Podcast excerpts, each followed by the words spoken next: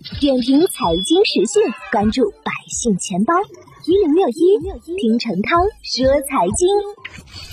据统计，截止六月六日，剔除近半年上市的新股，A 股市场有四百五十一只个股的最新收盘价与今年以来的高点相距已不到百分之十。而在近十个交易日中，已经有两百四十四只个股先后创出今年以来新高。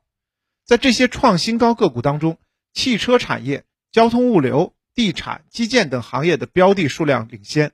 反映了稳增长政策效力叠加、产业链恢复对 A 股资金信心的支撑。由此带动，在复苏预期之下，市场不断升温，亮点也逐步扩散。作为市场的领头羊，触底反弹中的强势股构成常常揭示行情的逻辑主线。根据统计，在上述两百多只近期创今年以来新高的个股当中，汽车产业链标的达到三十六只，占比最高。紧随其后的是化工板块，还有基建和地产、交运物流、电力设备和新能源。此外，煤炭、电力等板块占比也相对较高。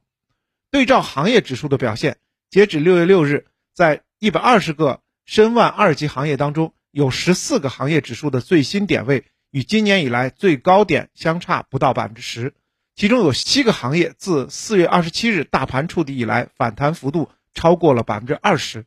包括光伏设备、非金属材料、乘用车、贸易、煤炭，还有种植业、农药化肥。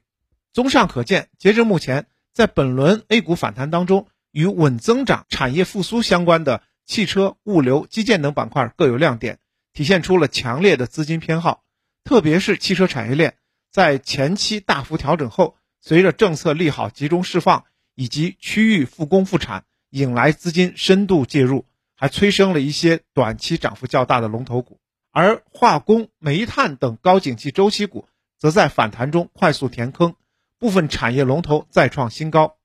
一边是以汽车产业链为先导的复苏主线，一边是化工、煤炭等资源类周期股，两大领涨引擎反映出了当下的市场热点。开源证券在最新发布的下半年投资策略中表示，国内经济步入复苏初期，市场流动性或趋于宽松，叠加疫情防控形势持续向好，令分子端盈利预期修复，流动性敏感度高、景气向上、盈利弹性较好的成长性行业，如新能源及电池、半导体等，或迎来阶段性反弹。